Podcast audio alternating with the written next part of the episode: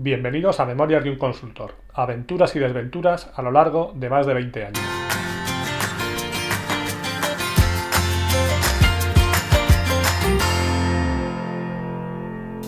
Hola, buenos días, buenas tardes o buenas noches y bienvenidos al episodio 7 de Memorias de un Consultor. Seguimos en 1998. Este año se juega el Mundial de Fútbol en Francia y España está encuadrada en un grupo aparentemente asequible, con Nigeria, Paraguay y Bulgaria. Todo indica que el equipo de Javier Clemente, y a pesar de eso, pues pasará a la fase siguiente sin ningún problema, a no ser que a Zubizarreta le dé por hacer alguna de las suyas. Es más, apostaría todo mi sueldo a que pasamos de fase sin problemas. Una lástima que estamos en 1998 y las casas de apuestas aún no han invadido nuestras calles. Bueno, y que en este momento, tras mi conversación con Leo, la que podéis escuchar en el capítulo anterior, en cinco días pues estoy sin sueldo, así que poco podría apostar. Una lástima porque estoy convencido de que con esta gran visión de futuro podría hacerme millonario.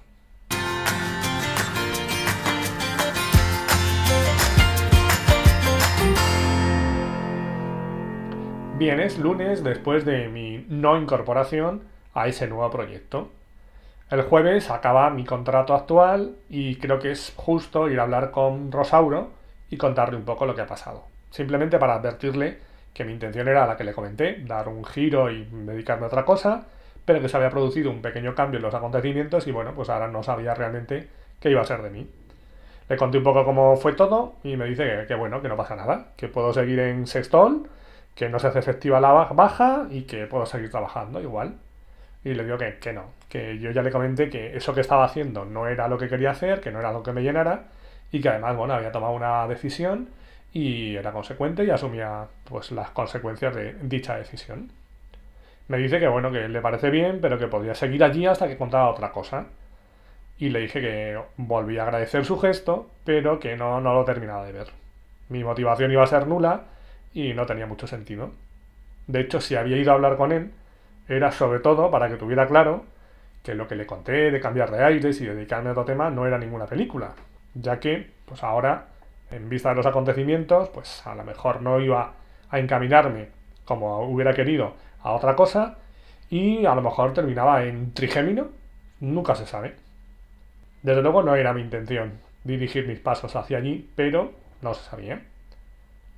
Bien, esas estoy cuando pues, al día siguiente vuelvo a tener señales de alguien que ya apareció por aquí en algún episodio anterior, creo que era el 5. Recibo una llamada de Epi, ese del que pensaba que no iba a volver a saber nada después de nuestra entrevista charla de tres horas. Es el que le dije que no quería saber nada de SAP y que lo que me interesaba era entrar en la software factory de su compañía. Pues sí, ese mismo.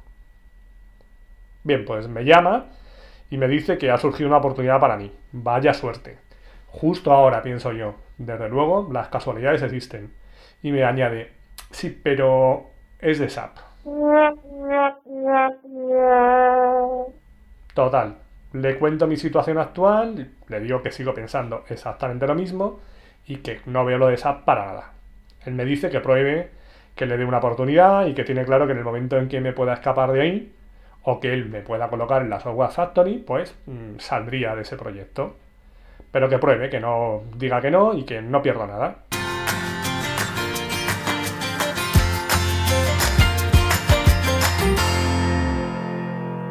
Lo pienso un poco y realmente, bueno, en la situación en la que estoy me da, me da igual probar.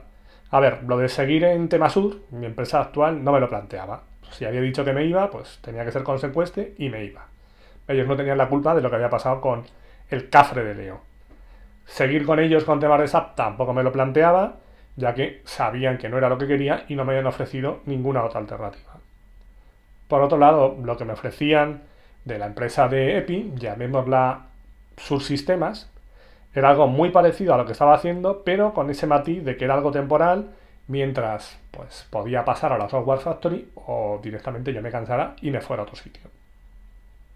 Bueno, venga, vale, pues lo probamos.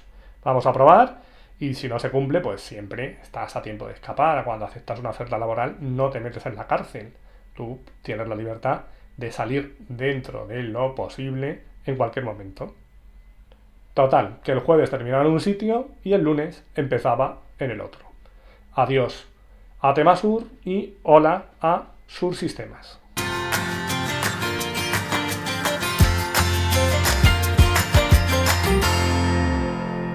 Bueno, realmente no ficho por su sistema, sino por una subcontrata suya, llamémosla Teledata. Este sería mi primer contacto con el bonito y apasionante mundo de las subcontrataciones. Y así es como se frustró mi intención de escapar de SAP, algo que quizá consiga más adelante o no, lo veremos en próximos episodios.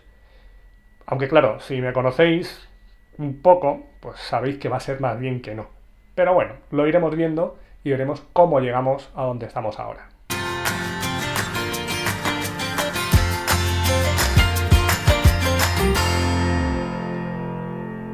De todo esto que cuento hoy, para mí es fundamental el tema de ser coherente y consecuente con tus decisiones. Lo más cómodo en mi situación hubiera sido seguir trabajando en Demasu, seguir pasando el tiempo en Sexton hasta que me saliera algo o simplemente me dejase de importar que lo que estaba haciendo no me gustaba y me acomodara. A pesar de tener claro que no quería seguir con SAP y de haber dado los pasos para abandonar ese camino, pues también decidí plantearme una segunda oportunidad. Dije, bueno, probemos. No pierdo nada. Al igual también que le di otra oportunidad a Epi. Le di una oportunidad de que me demostrara si realmente en esa charla que tuvimos de tres horas me había escuchado, sabía lo que yo quería, o simplemente me volvió a llamar porque le interesaba en ese momento y lo único que quería era llevarme al huerto. Bueno, en cualquier caso, me llevó al huerto, pero era una relación consentida y totalmente consciente.